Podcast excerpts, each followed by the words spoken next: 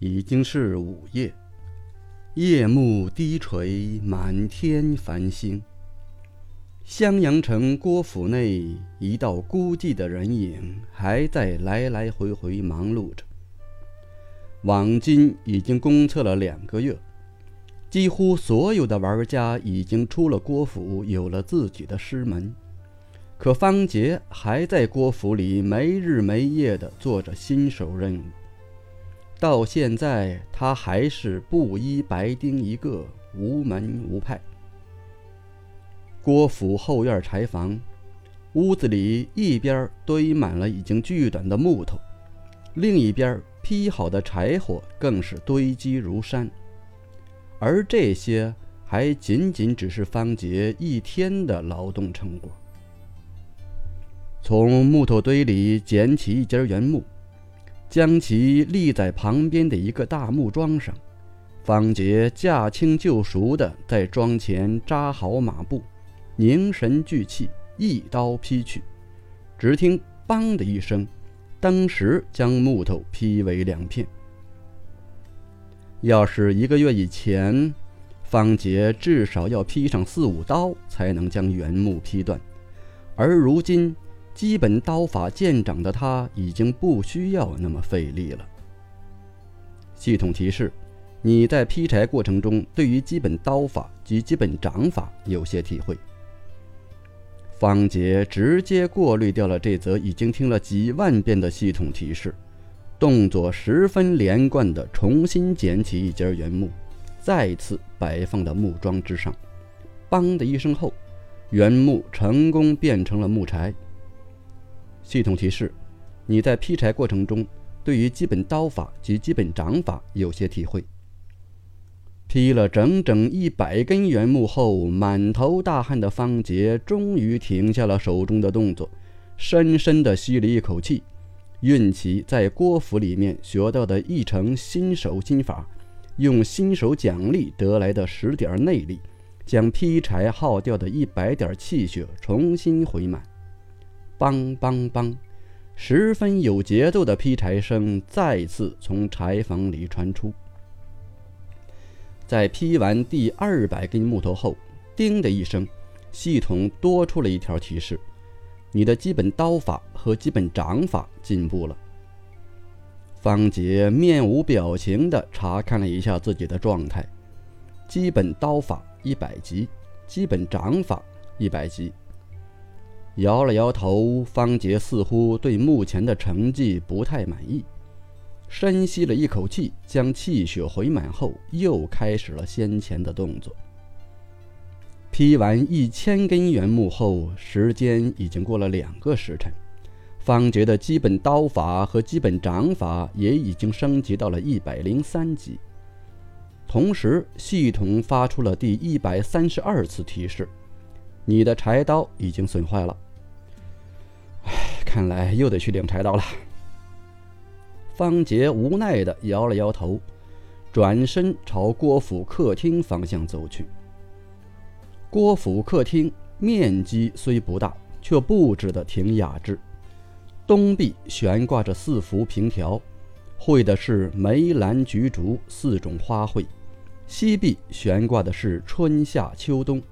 内厅居中的是一张八仙桌，桌上。端放着一套茶具，两旁摆放着四张檀香椅，显得极为古朴。厅角各摆放着一盆牡丹花，似乎给这里带来一丝暖意。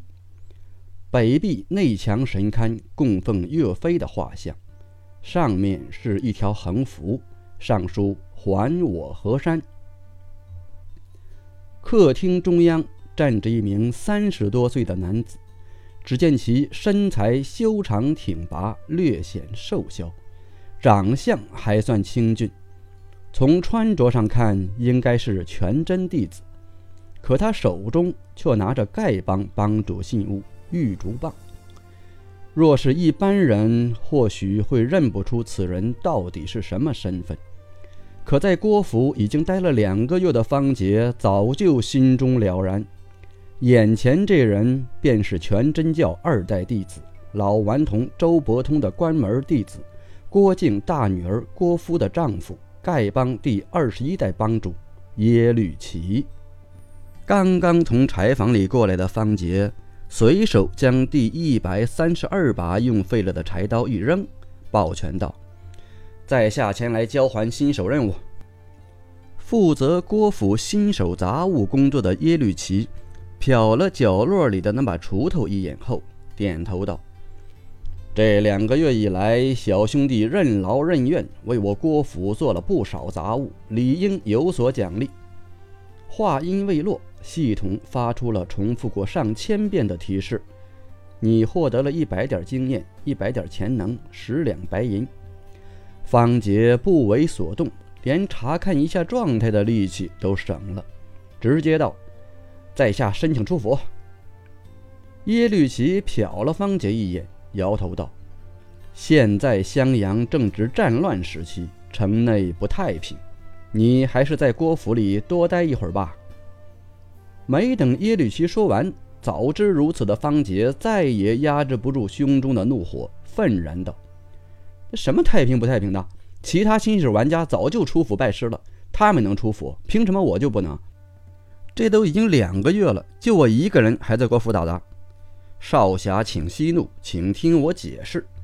一向脾气和蔼的耶律齐倒也不生气，慢悠悠的道：“少侠在出生时将八十点属性点平均分配到了根骨、悟性、身法、臂力这四项先天属性上，成为了一个武学废材。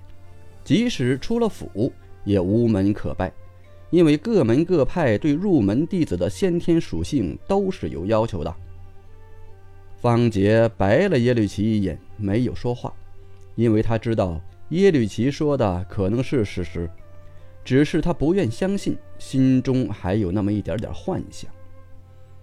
网金里，玩家进游戏后会出现在新手村，通过和新手指导员的一系列对话后，便会被直接传送到郭府里面做一些打杂任务。然后再通过不断的除草、锯木头、劈柴、打扫马房、浇水等新手工作，将经验积累到五万点儿，便可以找耶律齐要求出府，然后寻找自己喜欢的门派拜师学艺。在这个期间，新手杂物工作除了能增加少量的经验和潜能之外，还能较快提升各种基本武功的技能等级。是新手玩家步入江湖的第一步。然而，方杰的经验值在一个多月以前就超过了五万点，可还是出不了郭府。其根本原因就像耶律齐所说的那样，他在出生的时候将四项先天属性每一样平均分配了二十点，成为了武学废材中的废材。方杰之所以这么分配属性，是因为他给自己定下的目标就是学会网金里的终极神功——阴阳九转十二重天。武功名称“阴阳九转十二重天”，天下最强武功。如果说能够修炼出太玄、九阴、九阳、六脉，靠的是运气。如果说能练成葵花宝典，除了运气，还要一点勇气，那么修炼成阴阳十二重天，除了运气和勇气之外，毅力和技术才是最为关键的。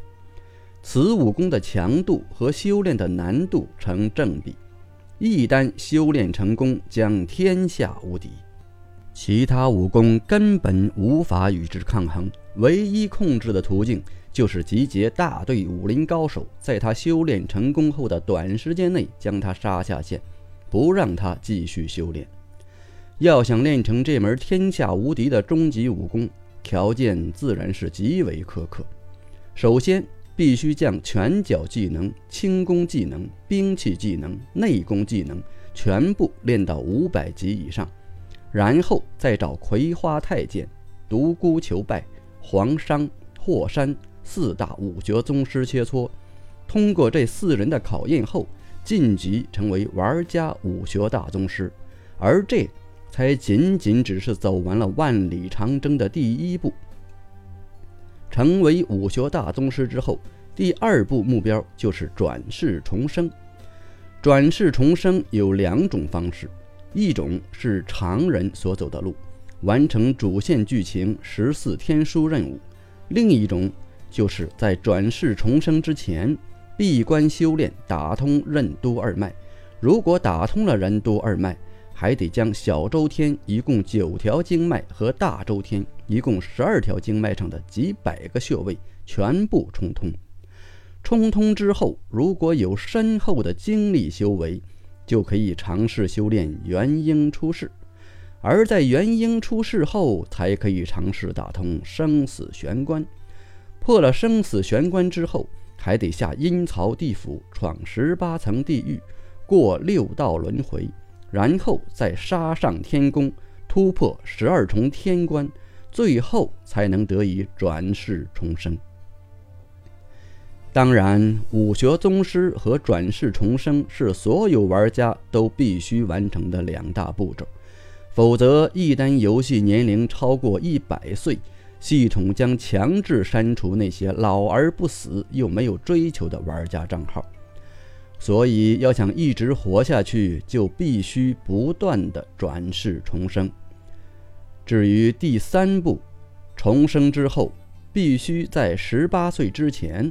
通晓九阳神功、九阴神功、降龙十八掌、乾坤大挪移、太玄神功和六脉神剑，分别达到三百五十级后，在太虚中演练。如果没达到这些条件，只能继续转世重生，等下辈子再说了。如果说前两步只要按部就班、坚持不懈就能完成的话，那么第三步几乎不可能完成，因为所有超级武功对先天属性都有具体的要求，而阴阳九转十二重天对人物的先天属性限制，完全可以说是苛刻到了极点，甚至到了变态的程度。要想学会这门终极武功，人物的臂力、身法、根骨、悟性四项先天属性。就必须分别达到三十九点，每项三十九点是什么概念呢？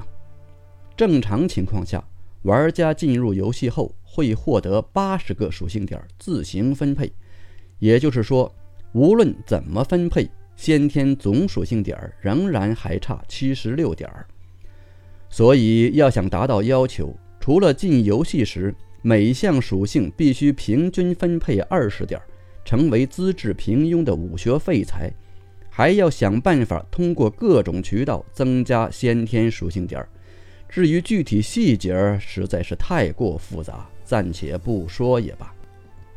总之，要想学会网金终极武功阴阳九转十二重天，除了需要具备一定的运气和机缘之外，还需要具备惊人的毅力和决心，以及高超的游戏技术。据说网金前一个版本《群侠传》里，当初有一大半玩家选择了武学废材属性，目的就是为了学成终极武功。可最终没有一个人能坚持到最后。既然将目标定在了这门终极武功上，那么此刻的方杰自然就成了一个先天属性平均分配的武学废材了。他不知道游戏里还有没有其他玩家会这么分配属性点，或许会有一些，但也可以肯定早就删号重玩了。否则，现在郭府里面不可能只有他一个人。对他来说，这是一个目标，一个信念，一种追求。虽然未必会能实现，但以方杰的坚毅性格，这条终极路。他肯定会坚定不移地走下去。如果真的能有机会实现自己的目标，真的到了那一天，学不学终极武功反倒是次要的了，因为他相信到那个时候自己恐怕也已经天下无敌了。反正不管怎么样，方杰决定，如果第一次转世重生之后还达不到要求，大不了再转一次。如果第二次又失败了，大不了三转。总之，在进游戏之前，他就已经发下了重誓：无论如何，这辈子就跟这门终极武功耗上了，不死不休。然而，如今方杰连郭府都出不去，还谈什么终极武功？方杰当然也清楚，既然游戏有这门终极武功，有这样的变态设定，那么郭府肯定是出得去的。只是他目前还未达到出府的条件，才一直被困在这里长达两个月之久。想到这里，方杰不由得问道。那么我需要达到什么条件才能走出去呢？很简单，耶律齐面无表情地指了指自己道：“答应我。”